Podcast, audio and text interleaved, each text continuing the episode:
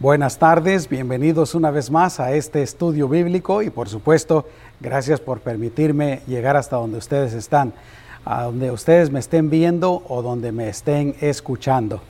Y yo he preparado para esta tarde una lección que yo creo que va a ser de bendición para todos.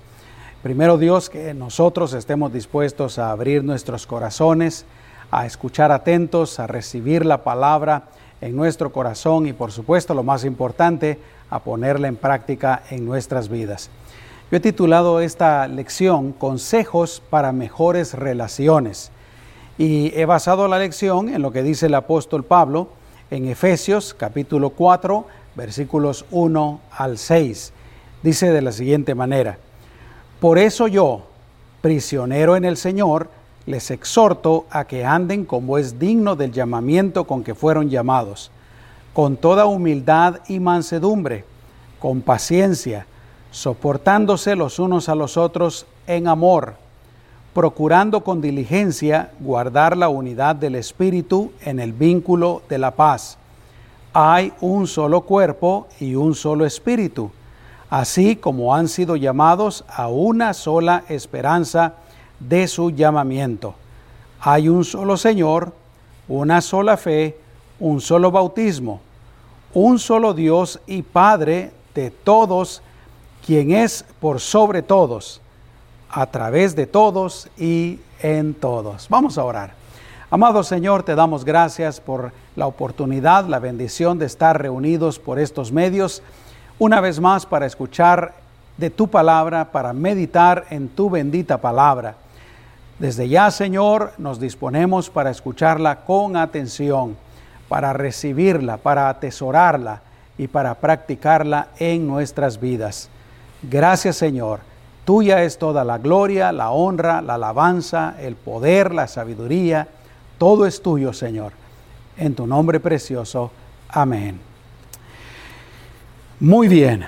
Como les he dicho muchas veces, todo lo malo que hay en el mundo tiene su origen en el pecado, viene del pecado.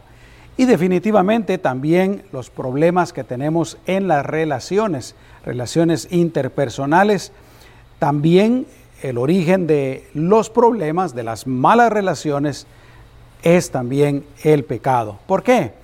Porque nos comportamos de una manera que es contraria a la voluntad de Dios, una manera contraria a la naturaleza de Dios, una manera contraria a como Él nos creó originalmente. Y entre creyentes, aquí está lo, importante, lo hermoso. Si nosotros, ya que ahora somos cristianos, que decimos que somos creyentes, si ahora nos comportamos como el Señor nos dice en su palabra, nos va a ir bien, nuestras relaciones van a mejorar, vamos a tener más paz, vamos a tener más armonía. Así es que yo espero sinceramente, repito, como, dijo, como dije al principio, que esta lección sea una bendición para todos. Y en este pasaje Pablo nos enseña varias cosas que si las, las practicamos mejorarían mucho nuestras relaciones.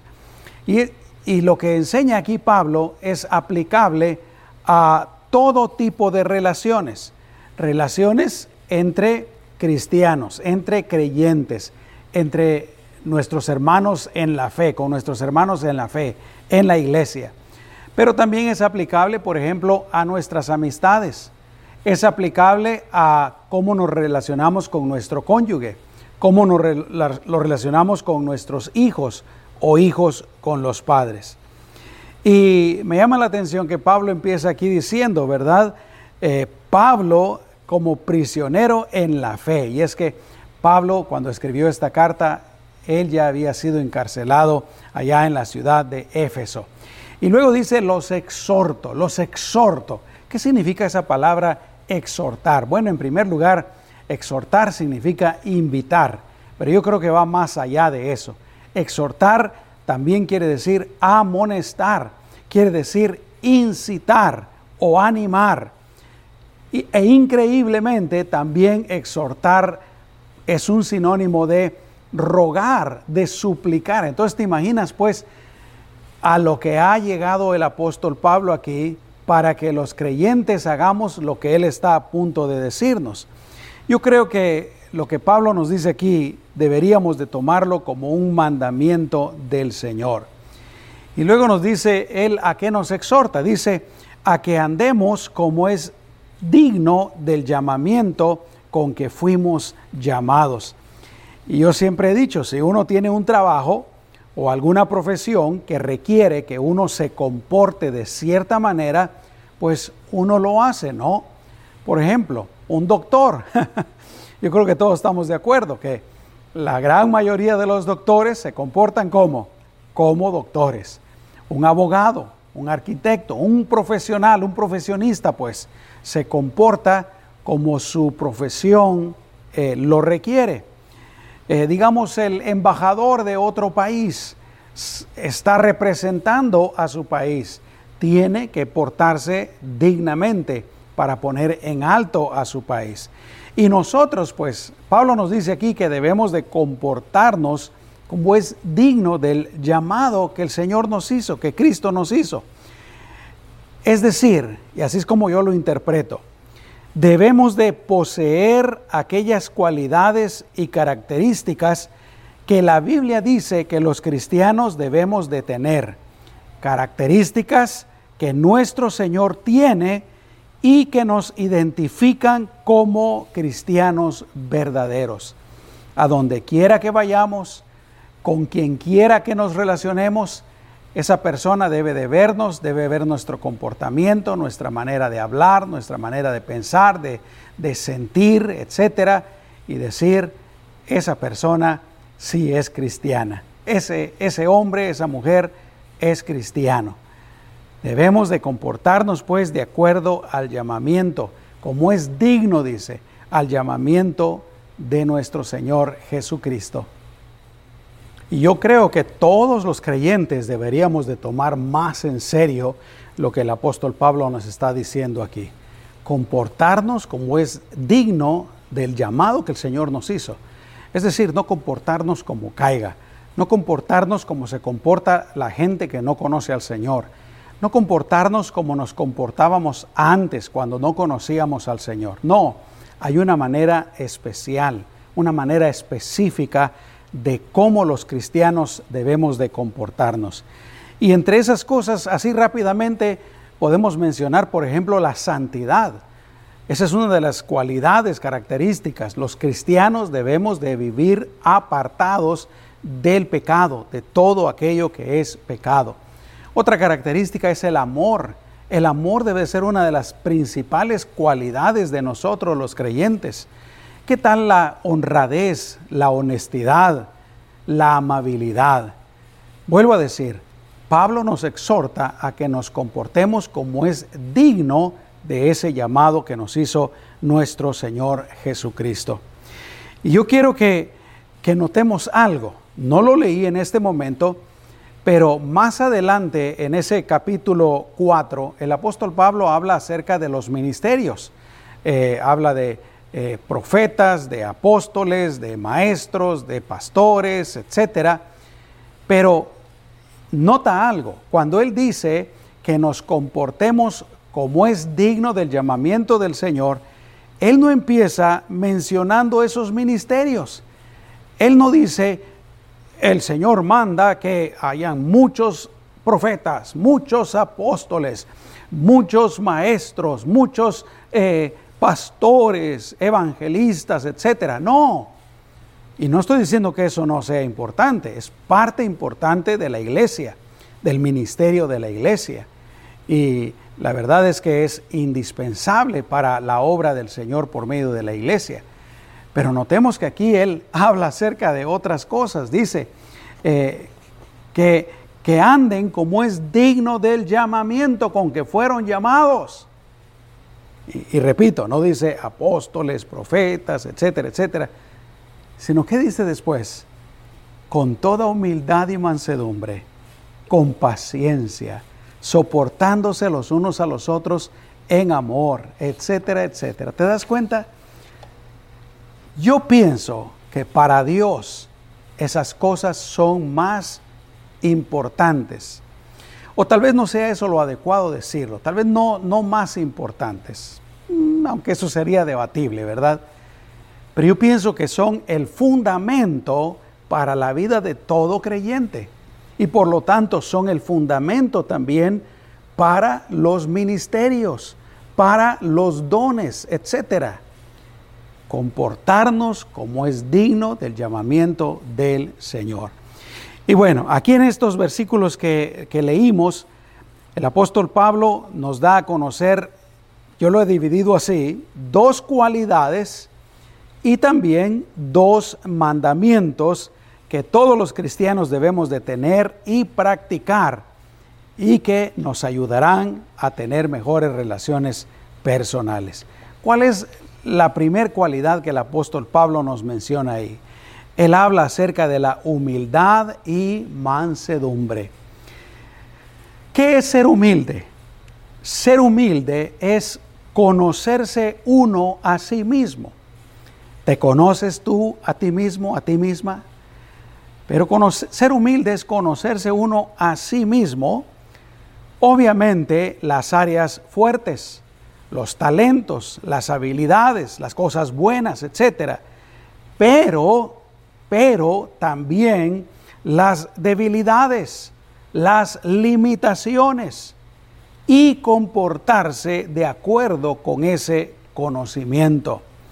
Es la cualidad, pues, que le permite a uno no pensar más de lo que debe uno pensar de sí mismo. Y por supuesto, no pensar menos también de lo que uno debe de pensar de sí mismo. Pero como estamos hablando acerca de la humildad, yo creo que se referiría más en este momento a no pensar más de uno mismo de lo que debe de pensar. Precisamente eso nos dijo el apóstol Pablo en Romanos capítulo 12, versículo 3. Dice, nadie tenga más alto concepto de sí que el que debe de tener. Más bien, que piense con sensatez. Es decir, ninguno de nosotros, realmente ninguna persona, pero aquí nos está hablando a los creyentes, ninguno de nosotros debería de creerse más de lo que es, de pensar que uno es mejor de lo que es, o es más grande de lo que es, etcétera, etcétera. No, Pablo nos anima para que pensemos de nosotros mismos con sensatez. Por eso decía que nos conozcamos a nosotros mismos. Y luego él agrega, conforme a la medida de la fe que Dios repartió a cada uno. Ahí, por supuesto, el apóstol Pablo ya eh, mete el conocimiento que Dios nos da acerca de nosotros mismos, de todo lo espiritual, de lo que el Señor ha hecho de nosotros, etcétera, etcétera. Pero ser humilde también significa nunca creerse más o mejor que nadie más. Porque hacer eso, verdaderamente, cuando uno se cree más o mejor que los demás, eso lo único que demuestra es ignorancia, es vanidad, orgullo y soberbia. Nunca debemos de pensar que porque nosotros tenemos algunas cosas que a los ojos de este mundo son muy apreciadas y que otras personas no las tienen, que a causa de eso nosotros somos mejores que esas personas. Por ejemplo, si tal vez nosotros tenemos educación y otra persona no ha tenido ninguna educación, no debemos de enorgullecernos, de tener soberbia, de ser vanidosos en contra de aquella otra persona. Por ejemplo, dinero y posesiones materiales. Si una persona tiene dinero y posesiones materiales, no tiene por qué estar haciendo de menos a nadie más. Podríamos hablar eh, de la apariencia física, de belleza física, de acuerdo a los estándares de este mundo. Lo cierto es que nunca debemos de rechazar y despreciar a nadie. Nunca deberíamos de juzgar, criticar pensar mal de otra persona porque es diferente a nosotros o porque no tiene lo que nosotros tenemos. Enaltecernos y humillar a una persona tal vez porque gana menos que nosotros. Tal vez porque, repito, no tuvo estudios o por el tipo que trabajo, de trabajo que esa persona tiene. y por supuesto mucho menos por su raza, por su lugar de origen, por su cultura, por su lenguaje, por su color de piel, por su complexión física o por alguna discapacidad física. Por ninguna razón, por ninguna razón debemos de ser humildes. Debemos de ser humildes. El Señor espera que seamos amables, que seamos respetuosos, que seamos educados. Colosenses capítulo 3 versículos 12 y 13 nos dice algo parecido a lo que nos decía eh, el apóstol en ese pasaje que leíamos. Dice, por tanto, como escogidos de Dios, fíjate qué tremendo, como escogidos de Dios, ahora somos algo especial, no por nuestros propios méritos, sino porque el Señor nos escogió debido a lo que Jesucristo, su Hijo, hizo por nosotros en la cruz. Todo lo que nosotros hicimos fue creer en Jesucristo. Pero eso no nos hace mejores que nadie. Eso no nos hace más grandes que nadie. Por tanto, como escogidos de Dios, santos y amados, escucha, vístanse de profunda compasión, de benignidad, aquí viene, de humildad, de mansedumbre y de paciencia, soportándose los unos a los otros y perdonándose los unos a los otros. Cuando alguien teja, tenga queja del otro de la manera que el Señor los perdonó, así también háganlo ustedes. Nunca debemos humillar a nadie más porque nos consideremos mejores que ellos o porque pensemos que estamos defendiendo tal vez algún derecho que, que nosotros creemos tener.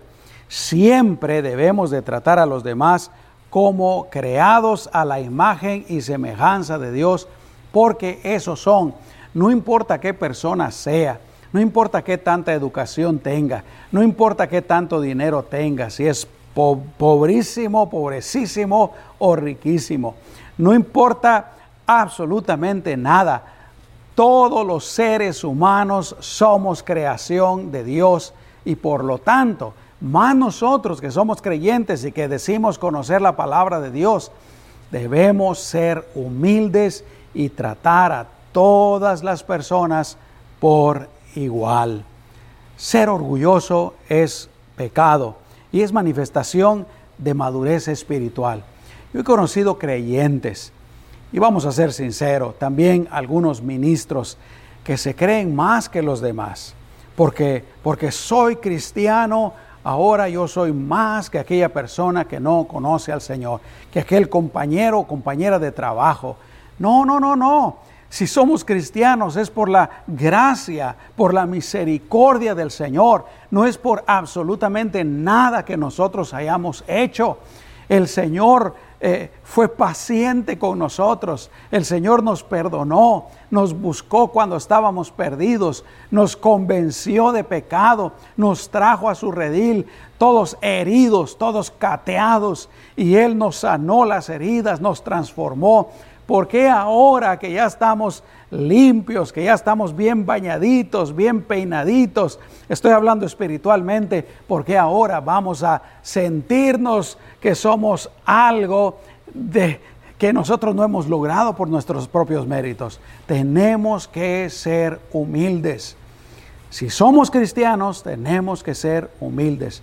Si somos ministros del Señor, tenemos que ser humildes. Hay hay personas que, se enorgullecen, se creen mucho porque tienen dones, porque ya conocen un poco la palabra de Dios, o porque tienen algún ministerio, o porque, eh, tú me entiendes, y se, se creen más que los demás y los miran para abajo. No, lo único que están haciendo es manifestando su inmadurez espiritual, su ignorancia. No, tenemos que ser humildes.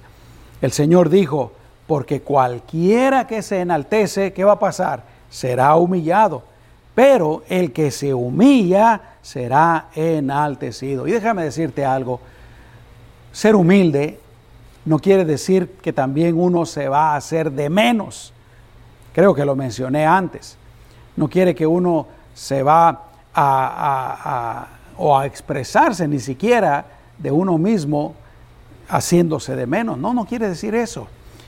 Simplemente quiere decir que uno se considera igual que todas las demás personas y aunque hayamos sido bendecidos tal vez con educación, con dinero, posesiones materiales, con cualquier otra cosa, nosotros no contamos eso a la hora de relacionarnos con los demás, de compararnos con, con, los demás. Porque como dije antes, ante los ojos del Señor, todos somos exactamente iguales. Hay personas que no tuvieron las mismas oportunidades que nosotros. Hay personas que no tuvieron los mismos privilegios que nosotros. Hay personas que nacieron y crecieron en circunstancias verdaderamente adversas. Y por eso el día de hoy tal vez somos diferentes en lo exterior. Pero eso no nos da ningún derecho a humillarlos o a creernos más. Eso debería ser una motivación para ser más comprensivos, para amarlos más, para tolerarlos más, etc. Proverbios 16, 18 dice, antes de la quiebra está el orgullo y antes de la caída está la altivez de espíritu. El orgullo, la vanidad, solo lo puede llevar a uno a la desgracia. Fue lo que le pasó al diablo.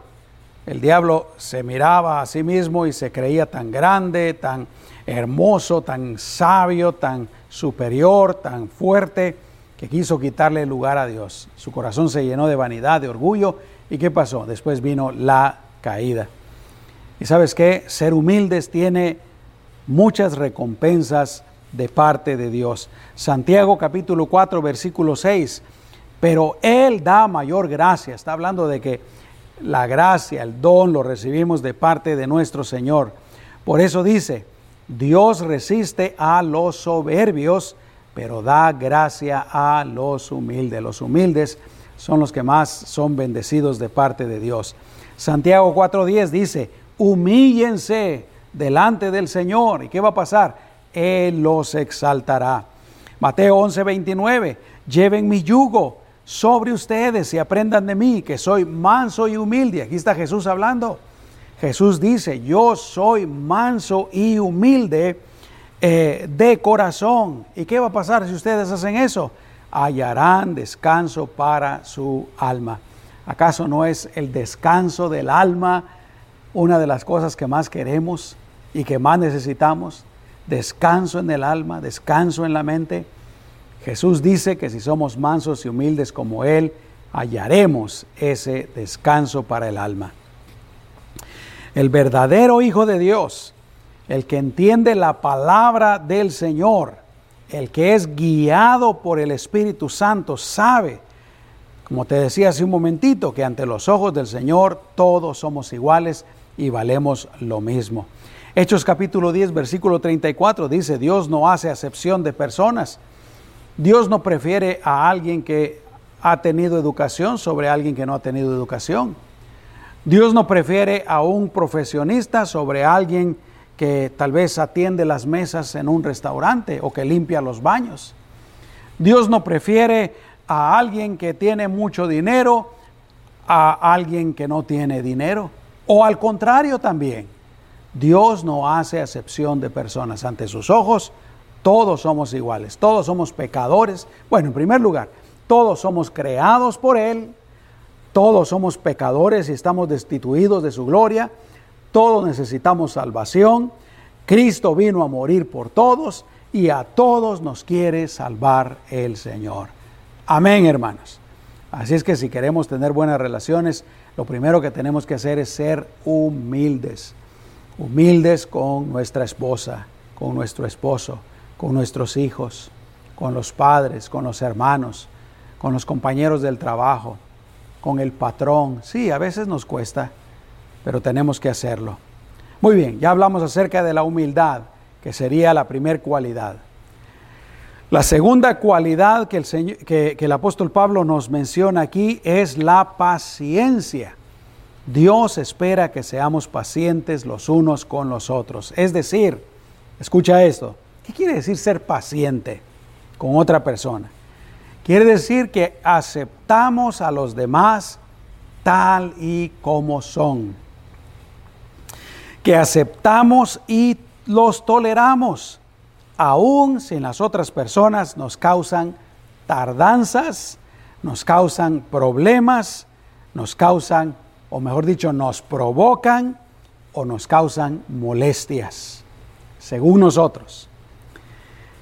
Paciencia quiere decir que lo hacemos también sin quejarnos, sin enojarnos, sin perder el control. Déjame hacerte una pregunta.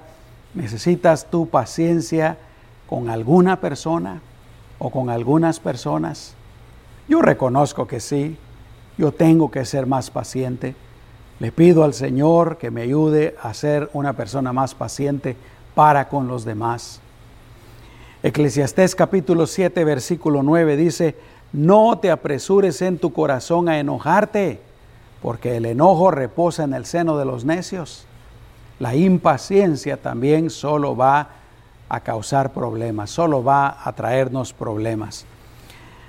Ser paciente significa que vamos a ser pacientes con otra persona, aun si las otras personas no se comportan como nosotros quisiéramos. Yo conozco muchas personas que, que son impacientes con los demás, no los aceptan, no los toleran, no los, no los entienden.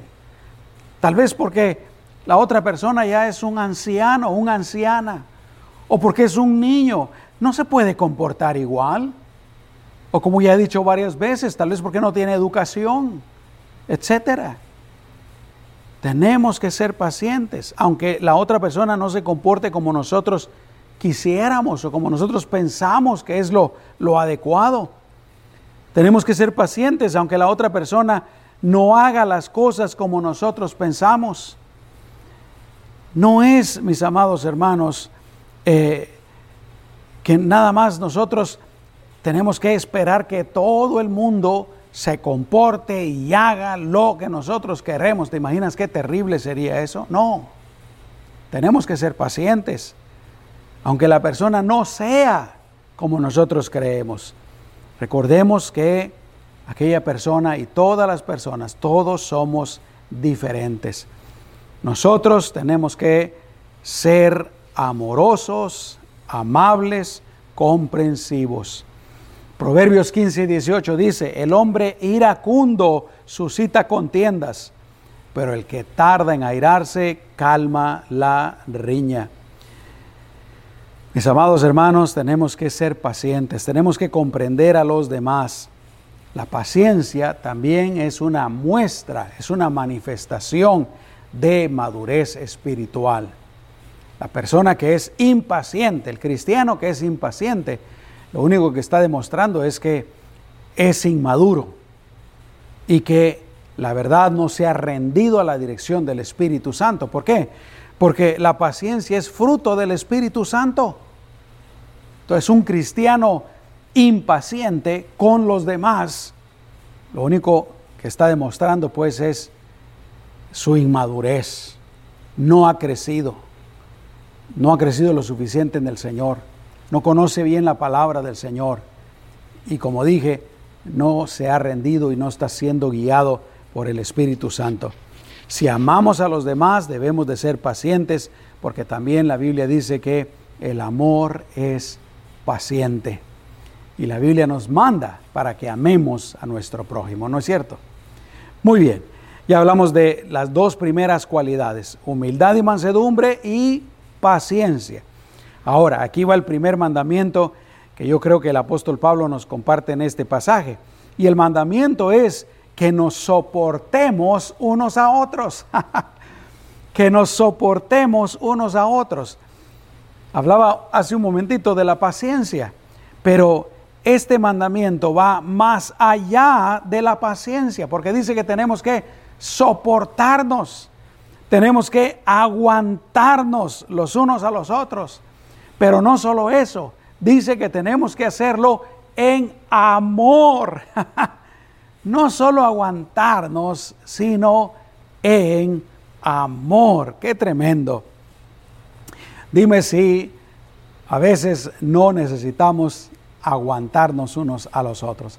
A veces necesitamos aguantar a nuestro cónyuge, aguantar a nuestros hijos, aguantar al patrón, aguantar a los amigos, aguantar a los compañeros de trabajo, aguantar a otras personas, ¿no es cierto? Pero muchas veces también otras personas necesitan aguantarnos a nosotros. Es que a veces es muy fácil ver la paja que está en el ojo ajeno y muy difícil ver la gran viga que está en el ojo de uno, ¿no es cierto? Así como nosotros necesitamos aguantar a los demás, los demás también necesitan soportarnos a nosotros. Y lo cierto es que a veces no tenemos la capacidad de, entender a los demás. Como te decía cuando te hablaba acerca de la paciencia. La paciencia yo creo que requiere comprender a los demás. Pero aguantar a veces no los podemos entender, entonces el último recurso que nos debe de quedar es aguantarlos. Y que el aguantarlos nos lleve a ser pacientes. Y recuerda, dice la palabra de Dios que debemos de hacerlo en amor, en amor. No solo aguantar por aguantar, debemos de hacerlo en amor. Aleluya. Gloria a Dios. ¿Qué tal si nos proponemos a ser humildes y mansos? ¿Qué tal si nos proponemos a ser pacientes con los demás? ¿Qué tal si nos proponemos a soportarnos los unos a los otros? Y el último mandamiento, o el segundo mandamiento que, que creo que el apóstol Pablo comparte aquí, es el que debemos de guardar la unidad del Espíritu en el vínculo de la paz. Es decir, debemos de hacer todo lo que esté de nuestra parte por mantener la unidad. Y déjame decirte que mantenemos la unidad haciendo las otras cosas que ya te mencioné, siendo humildes y mansos, siendo pacientes, eh, aguantándonos los unos a los otros. De esa manera también mantenemos la unidad. Ah, pero también mantenemos la unidad, especialmente entre nosotros que somos los hijos de Dios. ¿Y por qué no? También en el matrimonio, también en la familia, pensando y sintiendo lo mismo. A veces el problema por, el cual no logramos muchas cosas es porque no estamos unidos. Y nuestro mismo Señor Jesucristo dijo que una casa dividida contra sí misma no puede permanecer, será destruida, se caerá. Cuando un matrimonio no está unido, ese matrimonio está en problemas y puede terminar en separación. Cuando en un hogar no hay unidad, no hay armonía, hay problemas, hay disensión y va a terminar separado. En, una, en un negocio, en una empresa, en una compañía, en un equipo de fútbol, donde quiera que sea. La unidad es sumamente importante y tiene que haber pues el mismo pensamiento y el mismo sentir tienen que haber también los mismos propósitos y los mismos objetivos. Por eso es que el apóstol Pablo nos dice aquí que debemos de mantenernos unidos. Yo me recuerdo algo que alguien me contó acerca de, de los asiáticos cuando vienen a los Estados Unidos. No recuerdo de qué nación específicamente. Y te voy a ser sincero, yo no sé si esto es cierto o no es cierto, pero me llamó la atención. Porque esta persona dijo que cuando viene un grupo de asiáticos, eh, empiezan, bueno, no traen, si son eh, pobres, ¿verdad? No tienen muchas riquezas, ah, empiezan varias familias a vivir en una sola casa y todos trabajando eh, y empiezan pues entre todos a pagar por la casa, etcétera, etcétera. Entonces, tal vez alguien abre un negocio y todos lo ayudan para que prospere en su negocio. Luego, conforme va pasando el tiempo, le ayudan a otro para que ponga su negocio. Y le ayudan a otro para que ponga su negocio. Y a otro para que compre otra casa. Y a otro para que compre otra casa. Y a otro para que compre otra casa. Muchas cosas se pueden lograr cuando hay unidad. A veces a nosotros los hispanos, ¿verdad? También se nos critica porque no somos muy unidos. Llegamos a los Estados Unidos y empezamos Primero cuando venimos queremos que todo el mundo nos ayude y tal vez no encontramos ayuda. Luego cuando ya hemos progresado un poquito, nosotros somos los que no ayudamos a los que vienen detrás de nosotros. Poca unidad. Pero el Señor quiere que nos mantengamos en unidad. Primera de Corintios capítulo 1 versículo 10. Los exhorto pues, hermanos, por el nombre de nuestro Señor Jesucristo, a que se pongan de acuerdo, dice, y que no haya más disensiones entre ustedes, sino que estén completamente unidos en la misma mente y en el mismo parecer. A veces en la iglesia es el problema también. Tantas cosas que la iglesia podría hacer, pero a veces, a veces, no hay unidad. Hay, hay grupos, o hay crítica, hay, hay chisme, hay disensión. Una iglesia así no puede llegar a ninguna parte.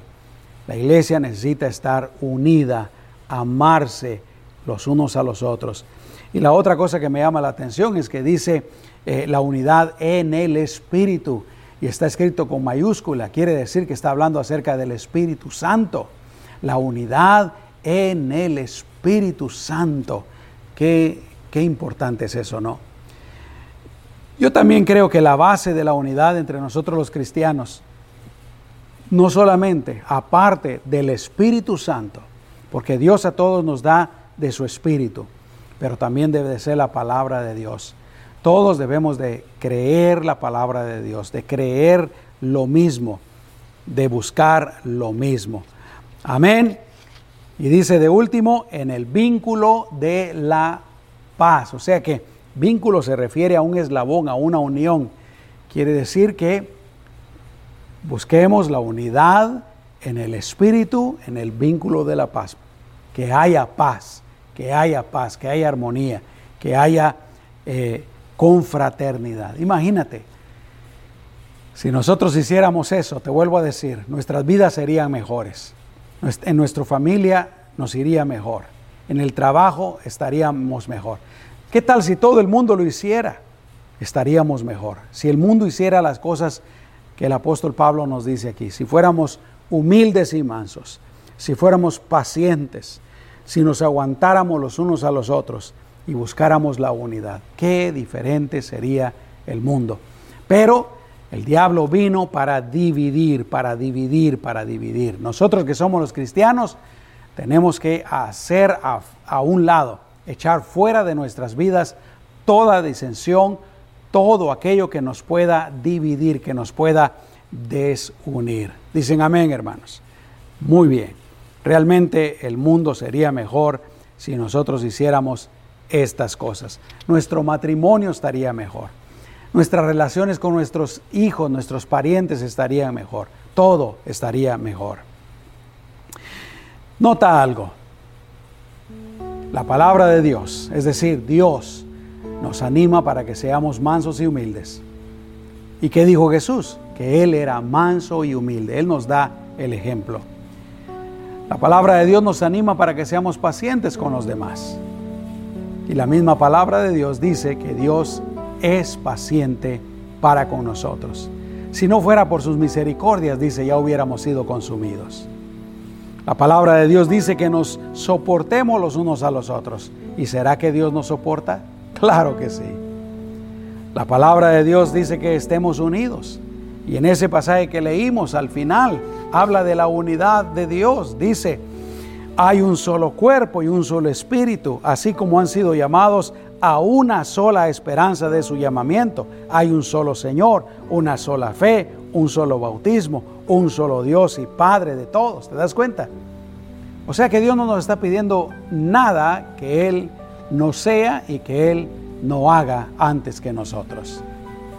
Primero Dios, mis amados hermanos que hagamos estas cosas. ¿Quieres que te vaya bien en tus relaciones personales? ¿Quieres agradar a Dios? ¿Quieres comportarte como Jesús se comporta? Hagamos estas cosas. Amén. Vamos a orar. Amado Señor, hemos meditado en tu palabra. Y hemos meditado en estas cualidades y mandamientos que son tan importantes, tan imprescindibles para tener una buena relación con las demás personas. Es por eso, Señor, que primero nos comprometemos. ¿Te gustaría hacerlo? Tú que me estás escuchando, que me estás viendo.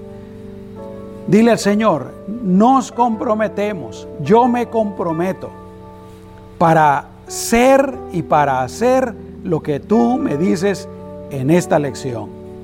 Para ser humilde y manso, para ser paciente, para soportar a las demás personas y también, Señor, para buscar la unidad. Y Señor, no solamente me comprometo, pero te pedimos que nos ayudes a hacer de esta manera.